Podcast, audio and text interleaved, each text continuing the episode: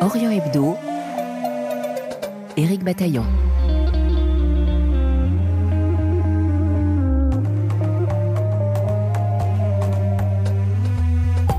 C'est un témoignage sidérant que nous vous proposons ce samedi, celui d'un jeune étudiant qui se trouvait à Antioche le 6 février dernier lors du terrible séisme qui a fait plus de 45 000 morts. Réveillé par la première secousse vers 4h20, il est sorti de la maison dans laquelle il dormait avant que celle-ci ne s'effondre.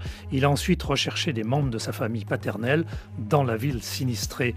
Il raconte avec courage et lucidité ses premières heures dans le chaos. Ensuite, nous irons à Jérusalem et au Caire, où nos correspondants Michel Paul et Alexandre Bouchanti nous parleront des usages d'Internet en Arabie saoudite ainsi que des nouvelles technologies liées au cyberespace.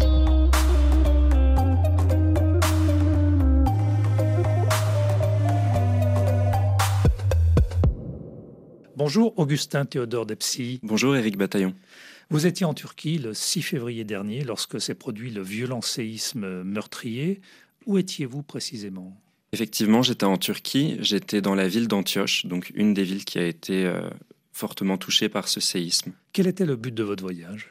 Le but de mon voyage était double, je dirais. Il y avait un but euh, dans le cadre de mes études. Je devais rédiger un mémoire de recherche euh, à propos de la région. Et un but personnel qui était aussi de retrouver un peu mes racines, retrouver ma famille et poursuivre mes enquêtes généalogiques. Parce que pour une partie de votre famille, euh, vous avez des origines turques Effectivement, euh, le père de mon père est né à Antioche, c'était un turc arabophone. Que faisait-il à l'époque, vous le savez?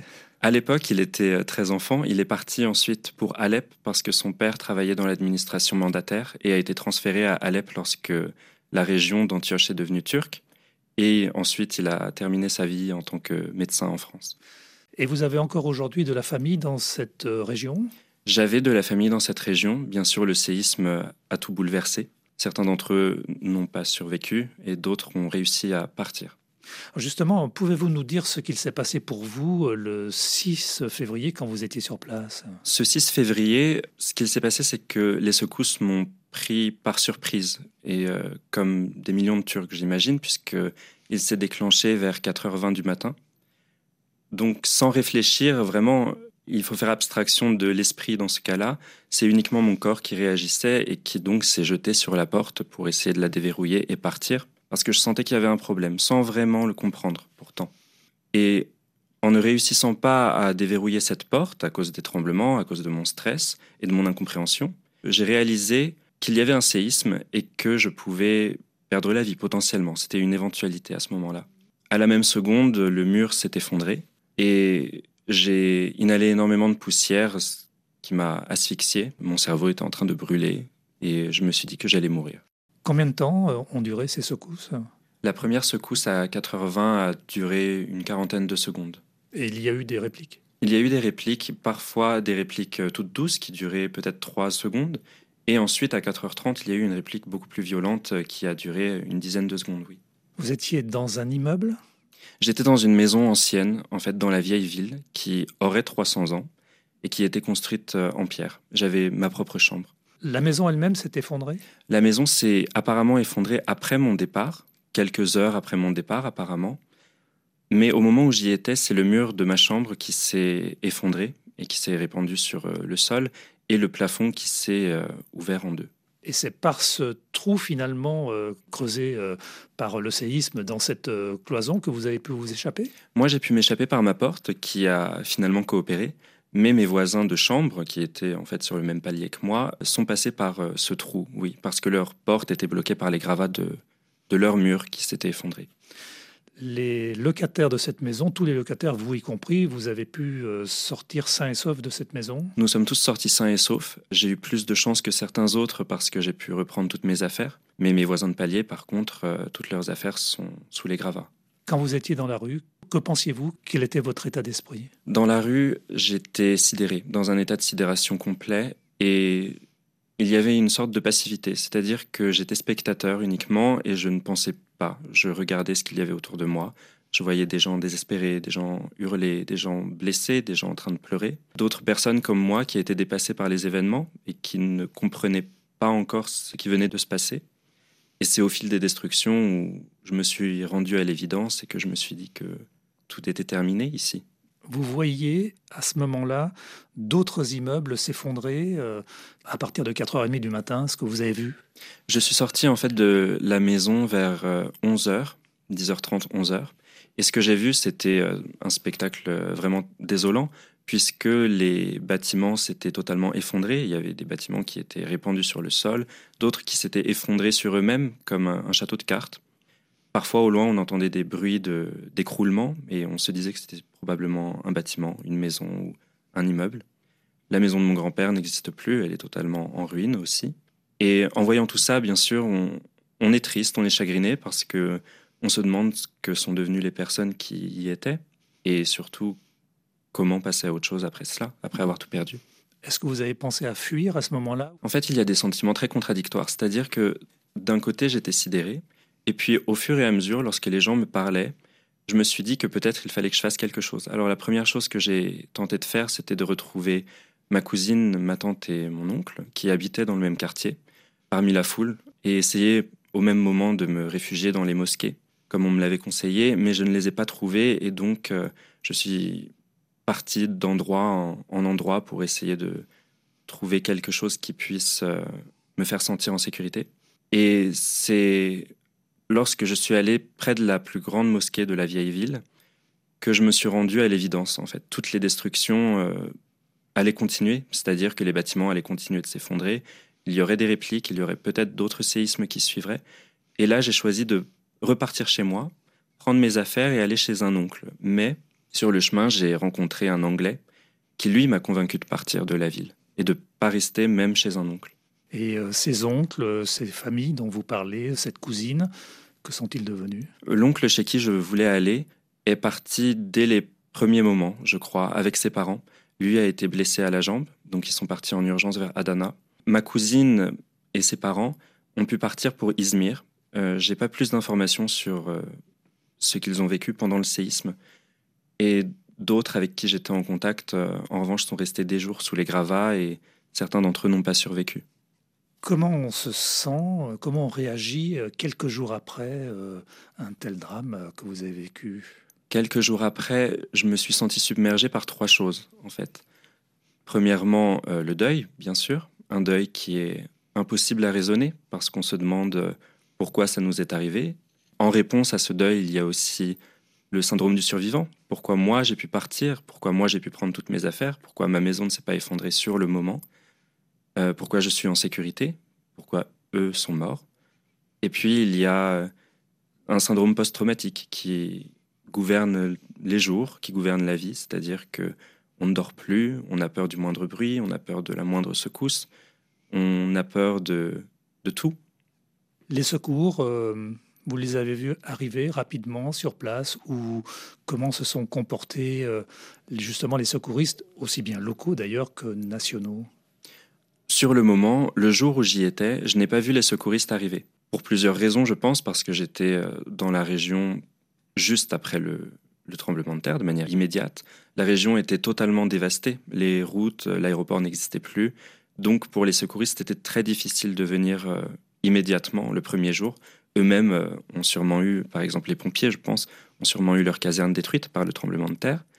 Donc, au moment où j'y étais, il n'y avait pas de secouristes qui étaient venus. Et les gens étaient euh, en fait en train d'enlever des gravats à main nue pour essayer de retrouver sûrement des personnes sous les bâtiments effondrés.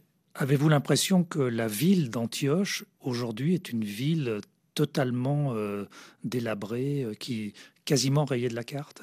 Je pense que oui. Je pense que oui, parce que la vieille ville n'existe plus, bien sûr. Euh, on ne peut pas construire une ville ottomane il y a 300 ans aux normes antisismiques. Donc, il n'existe plus cette âme et cette authenticité qui faisait Antioche. Les bâtiments qui sont assez récents ont aussi été fortement endommagés. Certains d'entre eux se sont aussi effondrés, bien sûr, qu'ils soient aux normes ou pas, je pense d'ailleurs. Donc, Antioche, pour moi, en tant que symbole, n'existe plus. En tant que ville, est quasiment anéantie. Donc oui, probablement que c'est une ville rayée de la carte. Avez-vous l'intention de retourner euh, sur place, euh, sur les lieux, à la fois pour des raisons familiales, mais aussi pour votre travail euh, à l'université? Concernant mon travail à l'université, je me suis mis d'accord avec mes directrices de master pour faire un terrain numérique, c'est-à-dire regarder le déroulé de loin, en observant les informations, en observant les réseaux sociaux et en analysant tout cela. Bien sûr, je souhaiterais retourner à Antioche pour euh, au moins me recueillir sur la tombe de mes défunts, mais j'ai bien peur que ça prendra du temps pour y retourner. On dit que cette région est une sorte d'épicentre euh, de ce genre euh, d'événements, de tremblements de terre. Est-ce que pour vous, il faut reconstruire cette région ou bien la laisser finalement à la nature? Peut-être faudrait-il la reconstruire de manière intelligente, c'est-à-dire que effectivement cette région a été euh, très souvent l'objet de séismes parfois destructeurs pour Antioche. Euh, si la ville romaine n'existe plus, c'est à cause des séismes justement, mais de manière intelligente, c'est-à-dire que il faudrait des bâtiments bien sûr aux normes antisismiques et il faudrait éviter un étalement urbain qui soit assez anarchique, c'est-à-dire que en parlant avec des Antiochéens qui ont vécu là depuis des années, il trouvait qu'Antioche, jusqu'aux années 90, était une petite bourgade provinciale très mignonne, très charmante. Et après, il y a eu une explosion de l'immobilier qui a construit énormément d'immeubles, de bâtiments euh, partout, tout en dénaturant la nature. Donc je pense que la construction intelligente, c'est une construction qui respecte tant la vie des humains et la nature autour. On a beaucoup parlé pour euh, l'arrivée des secours, euh, que les secours arrivaient euh, correctement en Turquie, mais que en revanche en Syrie c'était beaucoup plus difficile. Ce deux poids deux mesures, cela vous choque? Ayant aussi de la famille en Syrie, effectivement, ça me choque parce que les quelques cousins avec qui j'étais en contact et qui ont aussi vécu le tremblement de terre à l'attaquer à Alep étaient encore plus démunis que les Turcs. C'est-à-dire que en Turquie, il y a une perte de moyens qui est considérable et qui est vraiment tragique. Mais en Syrie, le fait qu'il y ait déjà peu d'infrastructures du fait de la guerre, qu'il y ait peu d'arrivées de secouristes du fait de la fermeture du pays, rend les choses encore plus compliquées et toutes ces pauvres personnes qui parfois ont tout perdu à cause de la guerre et qui ont perdu la nouvelle vie qu'ils essayaient de se reconstruire, perdu elles aussi à cause des séismes, c'est quelque chose qui, oui, qui frappe énormément.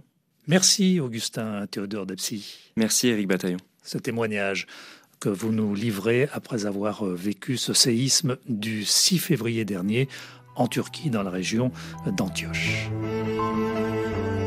Orient Hebdo sur RFI.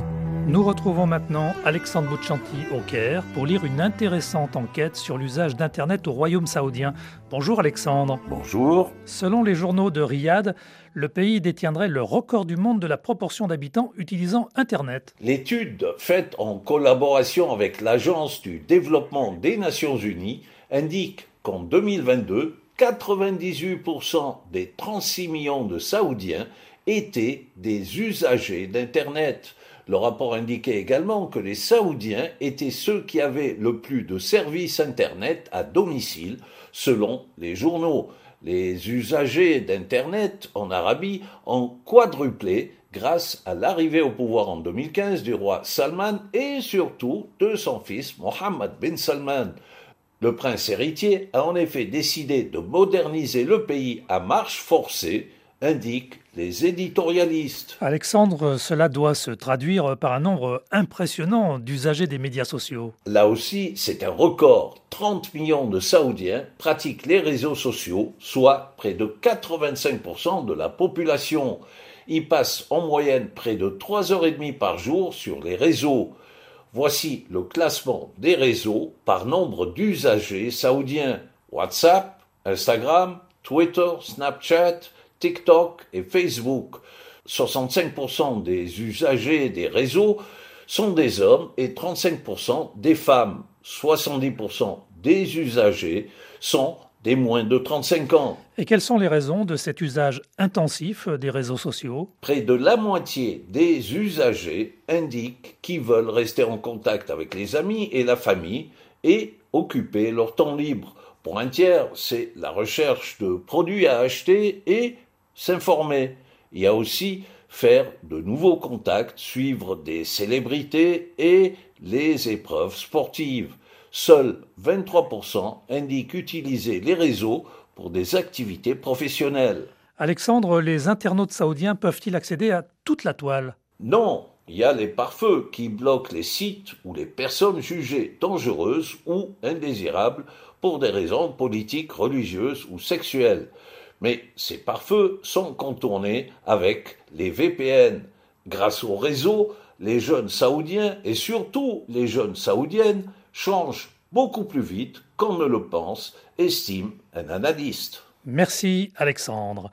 Nous prenons maintenant la direction de Jérusalem car en matière de cybertechnologie, la Startup Nation, Israël, est un passage obligé. Il y a de tout, les technologies militaires, la cyberguerre, mais aussi la fintech, la technologie financière et plus récemment les rançongiciels qui tentent de prendre en otage les données personnelles. Bonjour Michel Paul. Bonjour Eric, bonjour à tous. Vous vous êtes rendu pour nous à Cybertech, une conférence qui réunit tous les leaders en la matière. Cybertech Global. Uh. Tel Aviv, février 2023, le Premier ministre israélien souhaite la bienvenue aux participants à la conférence Cybertech. Vous êtes au bon endroit, souligne-t-il. Israël est devenu une puissance mondiale en matière de cybertechnologie, dit encore Benjamin Netanyahu. Israël, pays des startups, mais c'est surtout Tel Aviv qui est devenu une plaque tournante dans ce domaine. Pas toujours d'ailleurs de manière positive. Il faut se rappeler de l'affaire du logiciel espion Pegasus développé par le groupe israélien NSO et d'autres affaires de cyberattaques révélées récemment. Théo Marcolini, un des fondateurs de Truth Software, une société de cybersécurité française. Bah déjà, je trouve que Tel Aviv, euh, c'est un peu le lieu sain de la cybersécurité. Il y a une forte attractivité euh, des, entreprises internationales euh, pour ce salon. On voit pas mal d'entreprises américaines. Je pense qu'il y a un fort écosystème d'innovation en cybersécurité. Moi, je pense qu'en tant que Français et Européens, on a beaucoup de choses à apprendre. Guy Varche est-elle la directrice du pôle business à l'ambassade de France à Tel Aviv? Alors oui, enfin pour la technologie, de toute façon, je pense que la Startup Nation euh, est la place euh, pour la technologie. D'ailleurs, nous sommes euh, très approchés par des startups israéliennes qui cherchent des technologies européennes et notamment françaises. et c'est le but de notre présence ici, c'est la visibilité de la technologie française ici en Israël. Michel, tout le monde a à l'esprit ChatGPT, ce moteur qui utilise l'intelligence artificielle et qui est euh, quelque peu effrayant. Oui, Eric, il y a bien sûr les grandes entreprises, des multinationales, il y a aussi notamment des constructeurs automobiles et beaucoup de militaires qui viennent voir ce qu'il y a de nouveau en matière de cybertechnologie. Mais le plus intéressant, ce sont les rencontres dans les allées de cette gigantesque conférence. Écoutez par exemple Sylvain Houette, le fondateur et le directeur de Minimacy, une petite start-up française. Il ne faut pas se laisser dépasser par les machines, proclame-t-il de manière rassurante. Bah, ici, c'est quand même le temple de la cybersécurité. Les gens sont tous confrontés à un problème, c'est qu'il euh, y a trop d'opacité dans les logiciels. Donc finalement, les systèmes sont hors de contrôle. Et moi, ce que je propose, c'est de revenir à une situation où c'est plus simple et donc avoir une approche de minimalisme qui consiste à dire ce qu'il faut savoir pour comprendre à 100% ce que la machine fait. Ça va tenir facilement dans le cerveau humain d'un ingénieur. Michel Paul, en Israël même, nombreux sont ceux qui craignent que la réforme du système judiciaire actuellement en cours puisse remettre en question la démocratie dans ce pays. Du jamais vu ces derniers temps avec une grève et des manifestations de dirigeants et d'employés de start-up israéliennes, des menaces d'aller s'installer ailleurs, des économistes qui tirent la sonnette d'alarme, le nouveau gouvernement israélien le plus extrémiste qu'ait connu le pays ne semble pas faire bon ménage avec le secteur high-tech qui pourtant arrive en tête pour ce qui est des revenus de l'État. Mais, très diplomate, Aude Guivarch parle encore de business as usual. Les affaires continuent comme d'habitude. Non, ce n'est pas du tout le sujet ici. On est vraiment euh, dans le monde des affaires. La politique euh, n'a pas vraiment sa place euh, sur ce salon. Et de manière générale, en Israël, il y a une grosse séparation entre le monde politique et le monde des affaires. Mais Eric, nombreux sont ceux qui se posent la question Israël est-il en passe de perdre son titre tant convoité de Startup Nation Question à laquelle nous ne répondrons certainement pas aujourd'hui. Merci Michel Paul. À la réalisation Mathias Golchani. On se retrouve dès demain, même heure, même fréquence. Prenez soin de vous.